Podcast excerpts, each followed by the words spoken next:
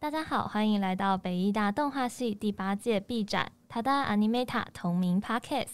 我是主持人严其真，我是主持人黄欣雅。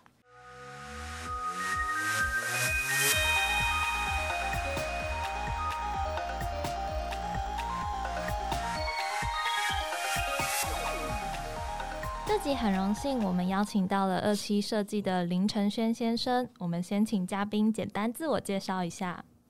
嗨，大家好，我是陈轩啊。平常这个任职的公司是二期设计，在里面担任的是啊导演的职务，那平同时也是这个创办人。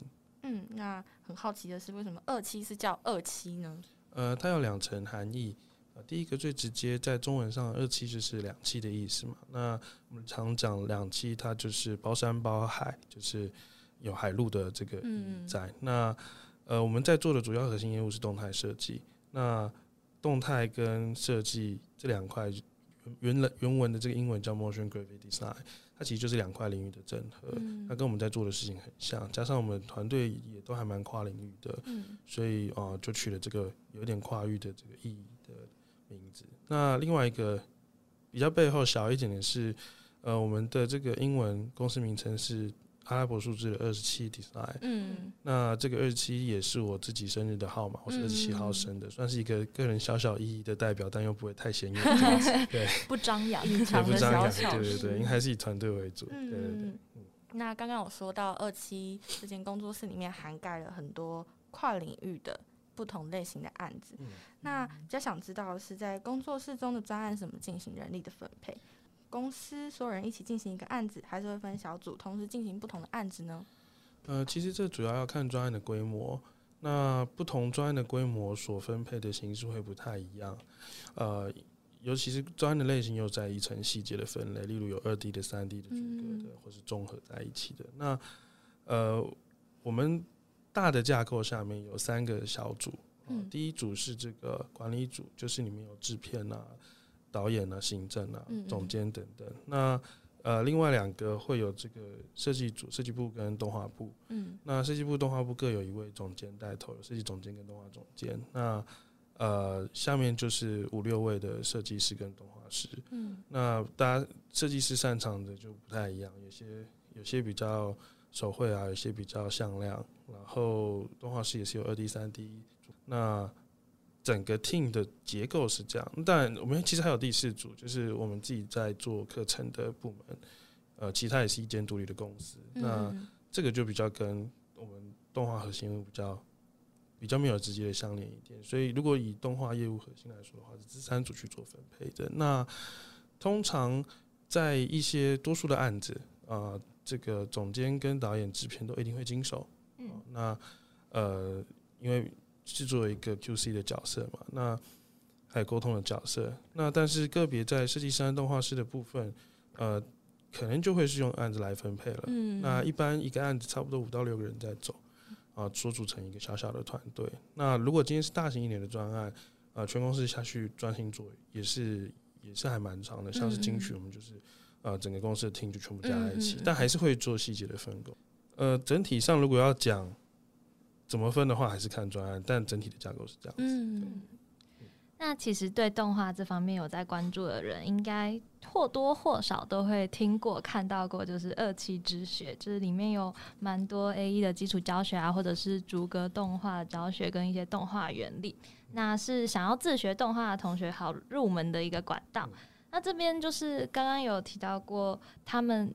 是在同一间公司里面，然后是独立分开来的嘛，所以人员的部分是都不会重叠的嘛。对，就是基本上我们算是两间公司，但在同一个屋檐下工作。嗯，那其实大家也做两区啦，对，那呃，这也是一种两期。对，真的是两期，真的是两栖。对 啊，那呃，像是。呃，Motion 呢有 Motion 的设计师，嗯，然后二期有二期这边设计师，嗯、所以他们两个边在做的东西是完全。嗯、那除非今天比较大型一点活动的专案呢、啊，或是呃真的真的能力比较不够需要资源，二期这边才会偶尔支援。嗯，但基本上两边的业务都是分开的。像我们这边的制片跟呃 Motion 的这边的这个 PM，其实平常大家会一起吃饭聊天啊，但是大家在做的核心业务是不一样的。嗯、对，算是两间公司。我本来以为是会就是可能这边的动态的动画师啊，然后可能会兼任，然后上课之类的。嗯、太辛苦了，要兼两份工啊，太辛苦了。本来想说就是哦，我就是专业，然后我在教人。可是这样如果可以领两份薪水的话，应该感觉不错，两倍的时间吧，两倍的时间。对。那相信大家刚刚听了那些关于二期工作室的资讯。那这边我们收集了几个应届毕业生现阶段比较常见跟好奇的问题。那第一个问题就是学历跟作品到底是哪一个重要？因为在台湾，大家好像都可能都会普遍比较注重一些学历啊，会有一些名名校迷思啊，公司立大学之分。但是这些在动画业界里面真的有那么重要吗？呃，如果你要我两者一定要选一个哪个比较重要的话，我会选作品。嗯，但我不会说这是一件绝对的事情，要看你所想要追求的工作是什么。嗯，那如果像你们刚刚说的一些大公司，嗯，他们或许不需要超级好的作品，但他需要一个 quality 的保证。嗯，啊，就是呃，不是不是只设计的 quality 哦，包含到。能力综合值的 quality，嗯，那看学校会是对他们来说相对简单一点的事情，嗯、因为他们苛求的或许不是这个美术或设计的细节，而是这个人的稳定性。嗯、但如果以我们自己公司来说，或是像我们这类型一线的动画工作室来说，我觉得多数大家会是看作品比较重要的。嗯、那学历不重要吗？学历它也很重要，可是我觉得学历其实。对我来说，作品好是好，但是在看学历的时候，我我并不会很主观的急于产生说看完学历就觉得好或坏。嗯嗯。那因为我觉得台湾的大学教育里面，呃，我觉得教学学习这件事情，反而在人生的养分里面稍微其次一点点。呃，尤其在这个产业里面，我觉得自己有学习能力是很重要，决定了你能够学多少。嗯嗯。那并不会因为你今天念的是北艺，今天念的是台艺，还是云科或者是台科，呃，学的多或是少。嗯。对，那终究取决于自己本身。但是这间学校最重要的带来的是它的环境，嗯，跟这间学校的气质，这会是我比较看重的。像北艺有北艺的气质，嗯，那。对我来说没有好坏，就是 我看到哎你的作品，我会想一下哎，跟我以往看过北艺的学生哎是不是有一些不一样？它会是一个这样子环境判断的基准。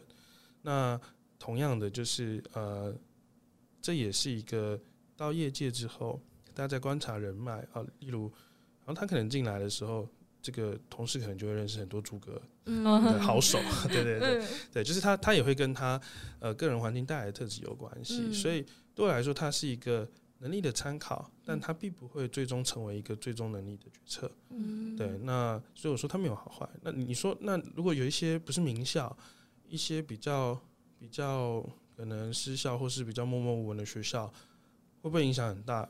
最终还是回归到人。如果你今天作品超好，然后你念的是不怎么样的学，会觉得天哪，那一定很棒，嗯、就是你学习能力一定很好，对、这么的突出。那当然，如果反过来想，诶、欸，你今天念的是北艺，结果你画的不怎么样，我就觉得，嗯，那可能真的没有很用心上课哦。对，所以它也是一种标准，但是那个标准不是决定好坏，而是去评断你对应的能力是什么。嗯嗯对。所以主要修行还是看个人啦。那既然作品比较重要，那我想现在应届的毕业生在求职的时候，应该都会蛮在意的是，我们投递履历的时候，到底是要呈现我们的用什么方式呈现我们的作品会比较好呢？呃，其实这一题它可以回答的非常的细节，呃，细节到我甚至可以开一堂课在讲这个，就是 我刚好其实。那个反业配，就是反过来业配。就我刚好其实最近在准备一堂这个履历作品集的课程，在四月四月多的时候在 Motion 的开课。那也因为这一题的关系，就是他要准备的细节和评断的东西太多了。因为你今天去投投一百人的公司，跟投十个人的公司，跟投创作型的公司，跟商业型的公司，它需要准备的完全不同。嗯嗯，对，所以他并没有一定要放。哪一些一个公式，它必须这个公式是必须看你要追求的职位去调配的。嗯嗯嗯，那假设说今天你要投的是梦想动画，嗯，然后人家都在争三 D，你去投足科，那人家一定不会理你。嗯嗯，对，那那同样的，诶、欸，他今天在征求逐格的这个或是 concept 或是 art 一点的这个职位，诶、欸，那速写一些比较像会问到说草图的这个东西能不能放？我觉得就可以。嗯，但如果你去找一间刚新创五到十人以下的这个小公司，呃，又是动画工作室的，我可能就觉得你你不能只放速写和这个 concept，因为你进去可能会是需要有两三两三个面向的这个能力的。嗯嗯嗯，它可能不会像是梦想或者不像你来二期一样，它会很细节的分工。嗯，对，所以它取决于你要去投递的公司要什么样的特质的人才，以及他公司的属性是什么，才去来决定你必须放什么。我觉得有几件事情是基本的，就是一定要的。第一个是信不要乱写，对，就是不要说嗨，你好，这是我李律，谢谢。太尴尬，每年都会收到，每一次都会收到，然后就很尴尬。你知道这这个还好，你知道最痛苦的是什么？当他这么写，看完之后打开他的作品超好，哦、就觉得哎，好浪费哦。哦。对，我要不要？可以联络一下。还要不要面试？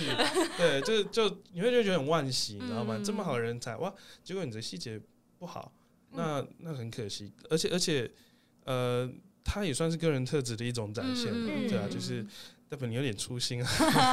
那你会不会担心说，会不会哪一天他案子做不完，就跟同事说，哎、欸，那我明天再说了，你再就就走了。嗯，对你可能会这样子联想嘛。嗯、那呃，所以我说回过头来，信一定要好好写。嗯，呃，该有的自我介绍，简单的、简略的、有礼貌的。书信的一些细节，嗯，这我课程也会讲，就课就上完了，对，先上先上，备注的，然后人家怎么联系到你啊？千万一定要放你的手机，你的联络方式，不要最后哦觉得好棒，然后就找手机找不到，我真的碰过很多次，然后只能回信，然后那边等，对，那呃，这这些基本的书信的内容一定要顾好，然后再来是呃，你身为一个设计系的学生，一定需要有作品集。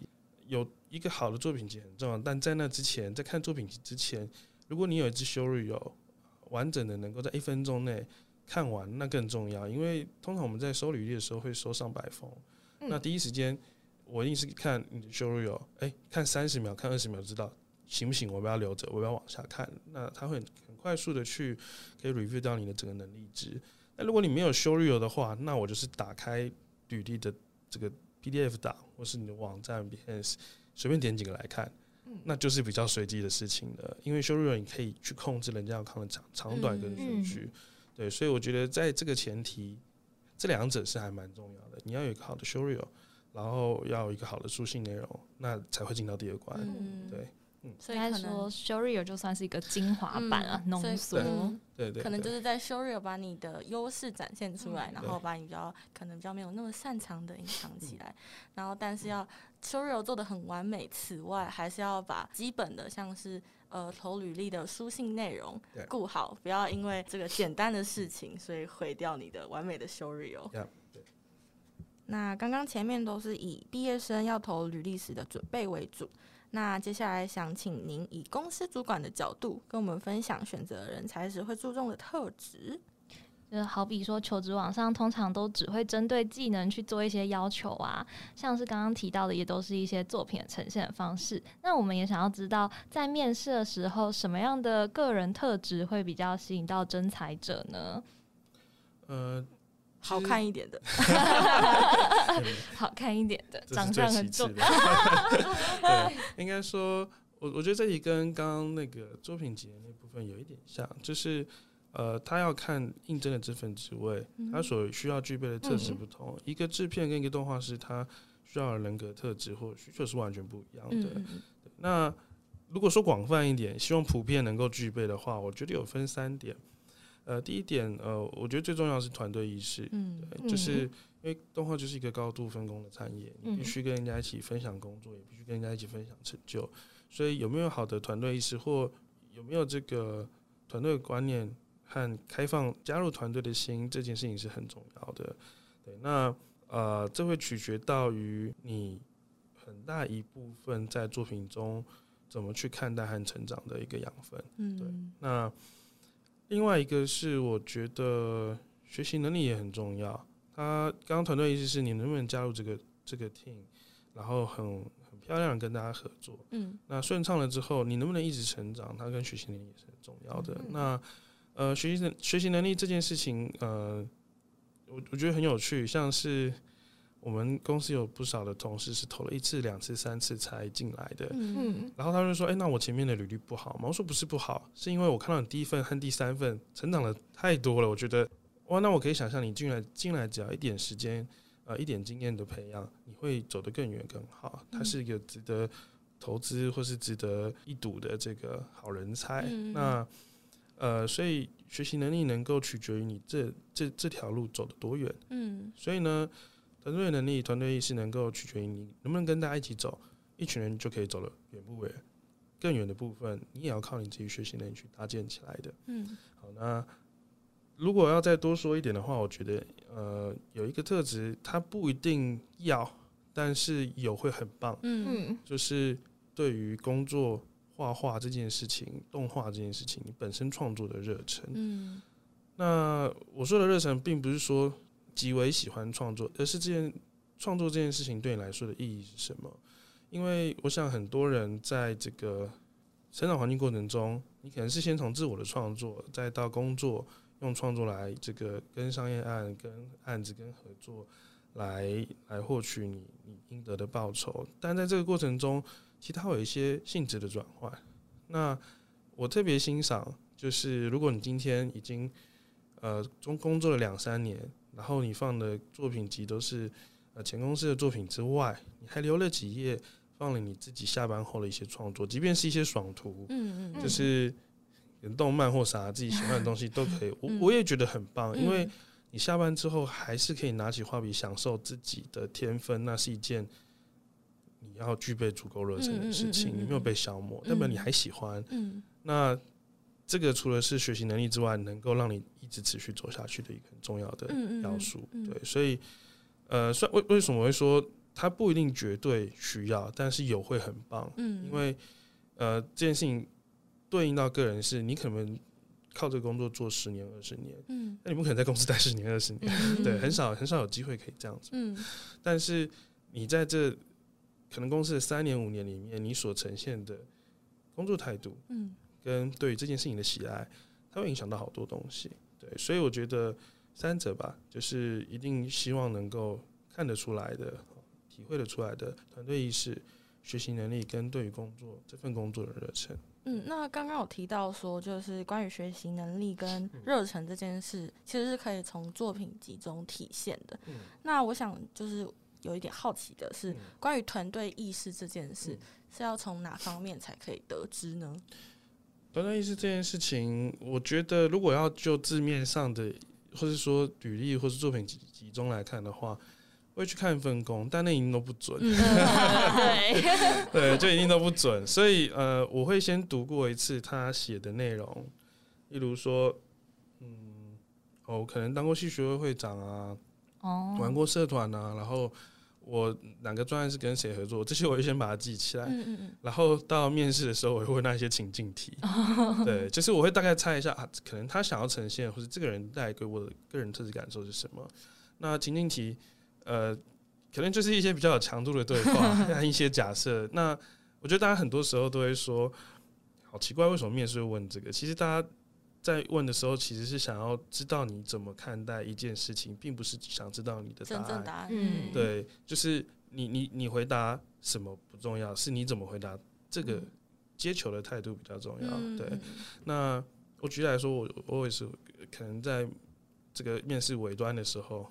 就是如果我觉得好像想想再 hook 一些 我想知道的 这个呃对团队这件事情的时候，我就会开始出一些情境题啊，例如说，哎，今天假设同事突然间呃可能身体不舒服，然后想要请假，但他还有非常多东西没画完，然后就这样丢给你了，没有说任何一句话。嗯，那你会怎么看待这件事情？嗯嗯嗯，那其实就不是要你回答说，呃，哦，我一定会做完或什么的，而是而是哦。那我可能会先跟主管讨论一下，诶，那代表你是一个谨慎的人，嗯嗯、哦，那好，我就硬把它吃下来，那可能代表你是一个刻苦耐劳，但是 呃碰到危机会有点危险，嗯、对对啊，这样这样你也过劳嘛，对不对？嗯、所以他就马上可以去体现出个人在团队之间呃所扮演的意识和状态是什么。那没有说什么回答一定是好的，他只是更忠实的能够从中得到一些你特质的资讯。对，所以 我会靠情境题去，有一点像心理测验一样。呃，对，其实对啊，你可以放轻松一点看，其实它就是一种心理测验的。嗯、那反正测出来就是你的样子嘛，嗯、所以他没有说。不会心理测验给你打分数啊？没有说你是 A 型人格六十分，没有这种。有一些心理测验真的有分数，超生气，太差劲了，对嘛？就会让人生气，这样就不行。有些什么你的情商六十分啊，好讨厌哦。对，OK，那真的是很，就是从一些细节里面，然后推敲出就是这个人的大概的样貌啊。对，那如果以业界人士的角度来看，怎么样的作品会让你比较印象深刻呢？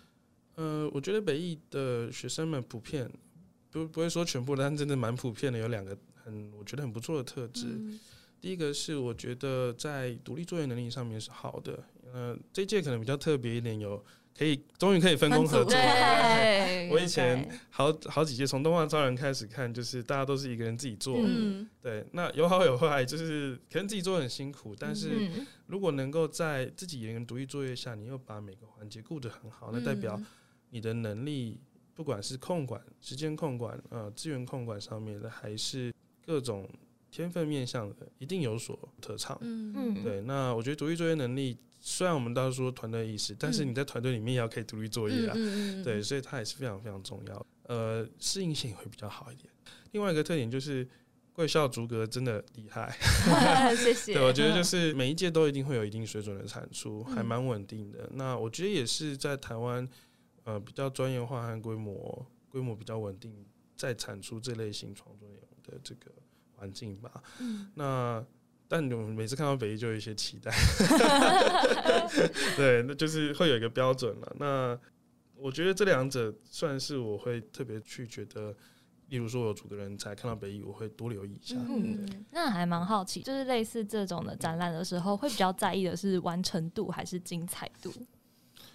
呃，我觉得在这个题目上面有两个细节，就是第一个是所谓的完成度是指，呃，东西很完完整很棒，还是精彩度是指说，呃，东西没有很完整，但是故事内容还不错。嗯，就是可能他他是他可能做到一半，然后还没有做完，嗯、可是你已经可以大概想象得到他做完应该会很棒，但他就是还没做完。哦、懂意思？好，嗯，我自己会偏向完整度。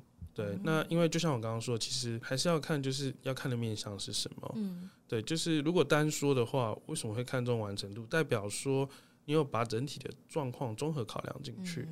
没有一个作品是完美的。嗯嗯，工作这么多年，我我自己都觉得啊，没有一件事情是百分百完美的。嗯，但是你不能，你不能这样子要求啊。就是你你你一定可以去要求我要每件事情尽量做到完美，但你不能把标准定在你做不到的事情上。嗯，对，那。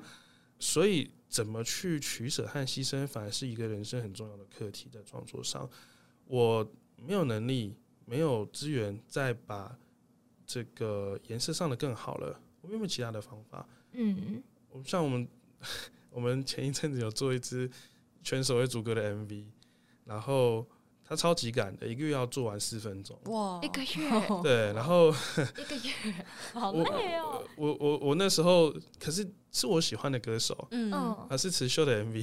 对对对对对，就是他那个新歌的 MV，然后已经已经发表了，对，去年十二月发了。然后那时候我看就觉得哇，这个要做很硬，嗯，所以呢，我一开始就不打算上色。全做黑白的，然后不用清稿，线条都是乱的，然后去表用用很乱的线条去表现这个人物的情绪表演。那哎、欸，在这时候取舍是不是好的？其实就 OK。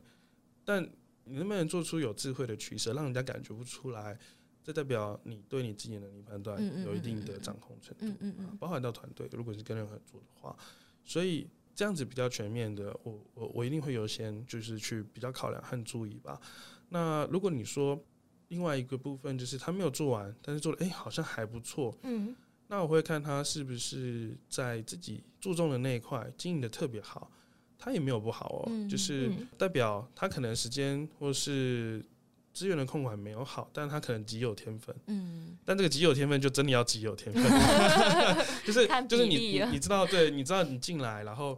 制片可以帮你控管时间，然后大家可以顾着你，然后你可以专心在你的那一块。其实他也是一个人才，嗯、对，所以我觉得要看，就是你要就是真的有把它做好。那、嗯、如果都没有的话，就很可惜了。嗯、对。因为我们也知道您应该去过我们前前几届的 B 展，嗯、所以对北艺应该已经有蛮多印象了。然后再加上我们也有蛮多学长姐都有去二期设计里面工作过啊，或者是实习。那这边想要聊聊，就是你对于我们北艺动画系有什么样的想法或者是感想呢？嗯、呃，你们学长姐都很优秀，不然来实习的印象深刻。我觉得。我没有刻意要经营这件事情，但是我觉得在各校比例来讲，确实在我们公司比例稍微多一些，蛮多人。对对对，然后我我觉得这也是呃，你需要一个特质啊，就是我觉得每一届的水准都还蛮稳定的。对，然后印象中没错的话，近两三年几乎每年都有北北艺的这个 同事在在公司里面。嗯对，然后同事也都蛮可爱的这样子，对，但咱进去认亲哎，对啊。那如果说对北艺学生的印象特质，我我觉得如果真的要说比较细节的，我觉得就是有一种，我觉得普遍艺大会有的这个艺术性吧。嗯，这样讲好像很抽象，就是我觉得在动画这个产业里面，大多啦，如果你说本科系，就是从多媒。或者是视传来跟从动画系来艺大这种来的，那我觉得在北艺这端就很标准的艺大学生，就是 对，就是创作上面比较细腻，然后在这个艺术性一点的东西会会很有想法，但是可能在这个沟通或是协作上面就比较不一定。那这个就比较不一定，就我觉得这是一体两。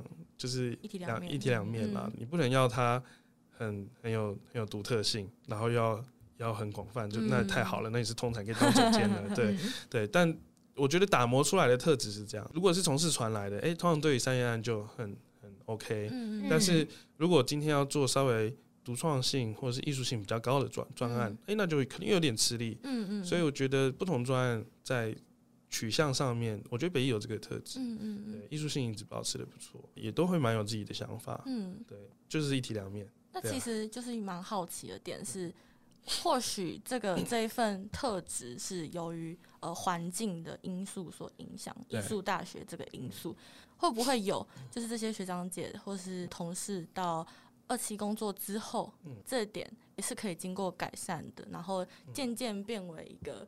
全才吗？全才的，刚刚讲到了全才的人，我，我会独立制作，我也可以团队对啊，对啊，有当然有，但应该说就是我，我觉得其实这个并不是说要去被打磨掉的特质，嗯，而是你能不能把这个特质在你内心里跟工作拿捏的平衡，嗯，对，那就像我刚刚说，哎、欸，如果你拿捏的很平衡。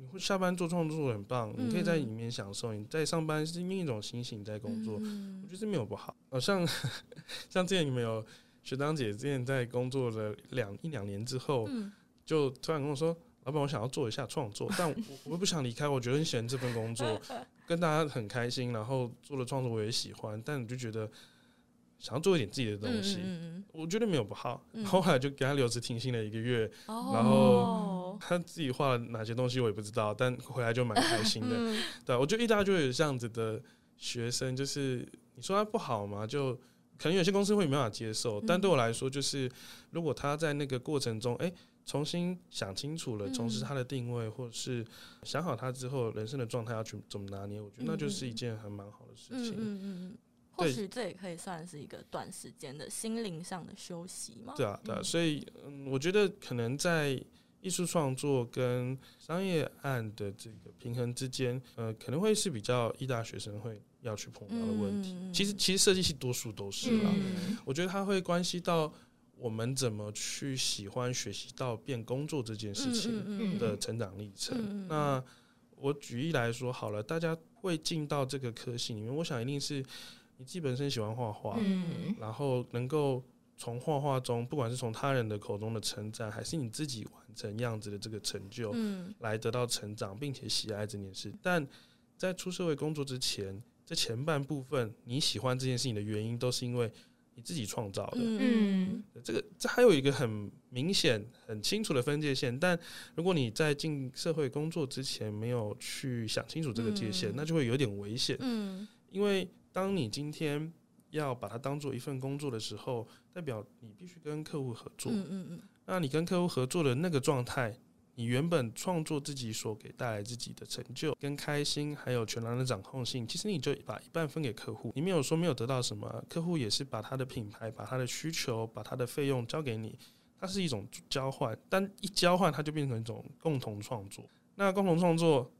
就有人没有想清楚，就会很容易有相对剥夺感，就觉得啊、哦，我以前想这样干不行，然后就会开始在脸书说我要不要卖鸡排就好，就是 对，就是会很容易有这样的失落感。所以其实不止一大的学生，就是普遍设计学生都很容易碰到这个瓶颈。怎么平衡，怎么拿捏？我觉得他很多时候会是大家进社会的第一个议题。对。那如果有把这件事情想清楚，balance 好的话，那或许在起步到你。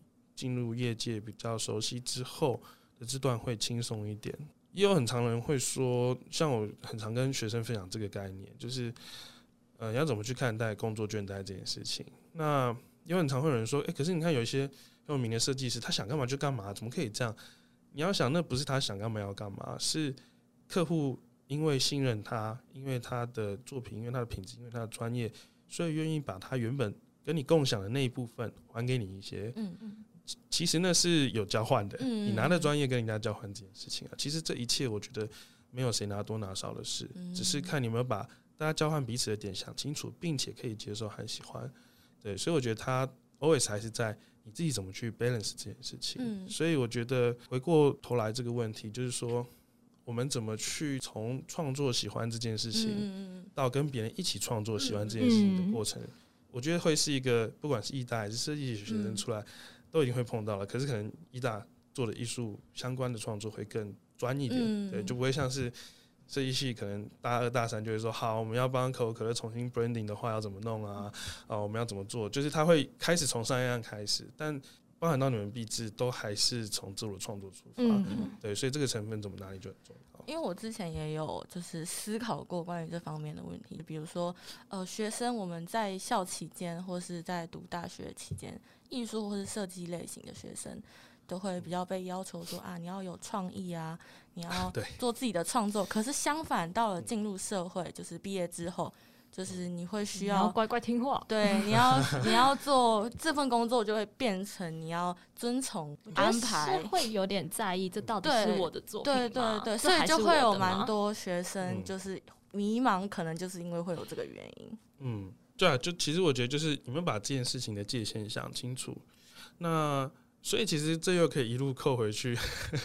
我刚刚说开头下班画爽画爽图的人，我也很欣赏。嗯、对，就是代表你把这件事情 balance，但那可是我觉得那个心态很重要，嗯、这才是我的东西，跟我还是可以享受这件事情，我觉得是两个不同的心情。对，呃，老实说，我觉得在一个人的生长过程当中，其实从小到大就是。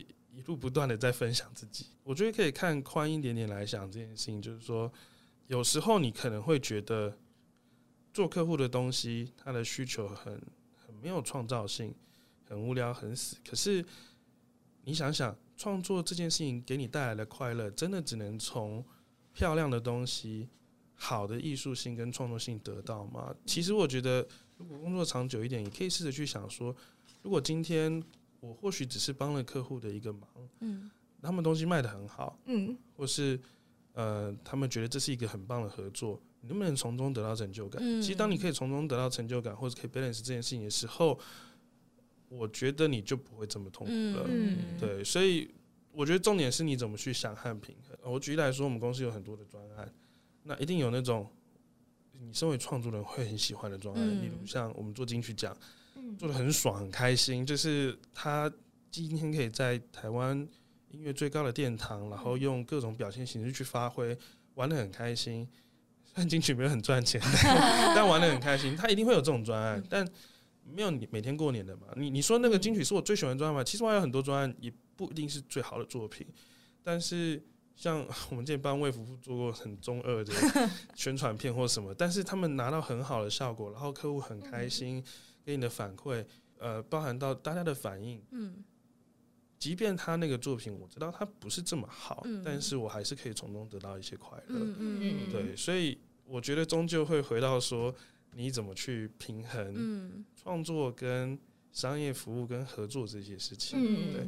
当然，你也可以说，就是那那些皮克斯、宫崎骏、迪士尼的东西，它也是创作性质啦。可是台湾在这个产业就比较吃力一点。嗯。再来是，就算你今天到了那些大的 studio，到了优芙桌，到了这个霸权社，到了皮克斯，嗯、你就还是会需要跟大家一起合作，合作还是要跟导演，还是要跟总监，还是要跟好多人一起合作，还是要一样的。妥协的时候，所以 always 在于你怎么平衡你自己喜欢的点。嗯，对。啊，我觉得刚刚那些分享其实也算是帮我做了一些解惑啦。嗯、就是其实常常都会碰到这种问题，就是会想说这个东西我妥协了这么多，然后做出来这样，这还是我的嘛之类的。就是如果别人的开心可以转换成我的动力的话，其实就是持续这样坚持下去，也是另外一种。前进的方式是成就感的嗯，也是成就感一部分，就是让大家都开心这样。嗯，那今天的访谈差不多就到这边结束。那我们再次感谢邀请到二期的林承轩先生，谢谢谢谢。那今天听了这么多精彩的内容，那相信大家对动画业界跟北艺动画系都有了多一点的了解。那最后欢迎有兴趣的人可以到新义区的乌鲁木鲁参观我们的实体展览。好的，阿尼梅塔，谢谢，谢谢，拜拜。